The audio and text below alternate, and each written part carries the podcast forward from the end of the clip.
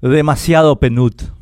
El Programa de Naciones Unidas para el Desarrollo, PNUD, es una agencia multilateral que lleva años en nuestro país, no para bien. De hecho, es desde hace bastante tiempo un mecanismo para que nuestros más altos empleados públicos pisoteen nuestra ley de contrataciones, nuestra ley de la función pública y sobre todo nuestra gobernanza con responsabilidad política ante el pueblo paraguayo. El gobierno que se inaugura la semana que viene prometió en campaña y luego de ella que pondría punto final al embate del globalismo en nuestro país, pero uno a uno los nuevos designados por Santiago Peña van apareciendo en sendos compromisos con el PNUD, arrojando graves dudas sobre la sinceridad del mismo. Empiezo con el tema de la gobernanza, para que se entienda mejor.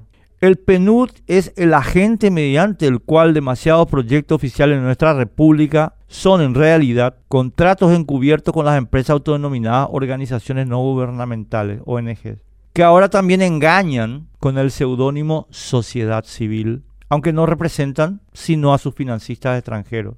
No solamente se encubren los contratos, sino que mediante acuerdos se entrega la gobernanza, es decir, el poder de tomar decisiones, incluso el de administrar de nuestros asuntos a estas empresas, las ONG. Hemos llegado al colmo en que estos acuerdos terminan en leyes que ponen a estas empresas como órganos de aplicación en una delegación del poder de policía del Estado absolutamente prohibida por el artículo 3 de nuestra Constitución. Entre paréntesis, todo lo anterior en completo acuerdo con el proyecto autoritario denominado Gobernanza 4.0 del Foro Económico Mundial, totalmente incorporado por Naciones Unidas. Asegurado así el control, el PNUD usa su posición para usar dinero del pueblo paraguayo al margen de la ley de contrataciones, entregando contratos en concursos, entre comillas, concursos privados, no auditables por las instituciones republicanas que benefician en particular a los funcionarios que prestan sus nombres. Y con esos instrumentos, además, pueden contratar a ser pagados con dinero del pueblo, pero al margen de la ley de la función pública, a los amigos y paniaguados, que de ese modo se conviertan en una bien pagada élite que dirige cada vez más asuntos que afectan nuestras vidas sin ningún control democrático. Ruego y suplico a la representante del PNUD que sostengan público que alguna de las cosas que acabo de mencionar es falsa. Por favor, para clarificar el tema.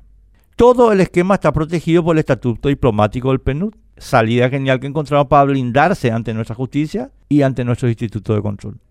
No hay en nuestro país un agente más dañino para nuestra democracia que el PNUD es una señal ominosa, alarmante, que el nuevo gobierno se muestre entusiasmado con el PNUD porque indica que sus promesas fueron solo eso, promesas.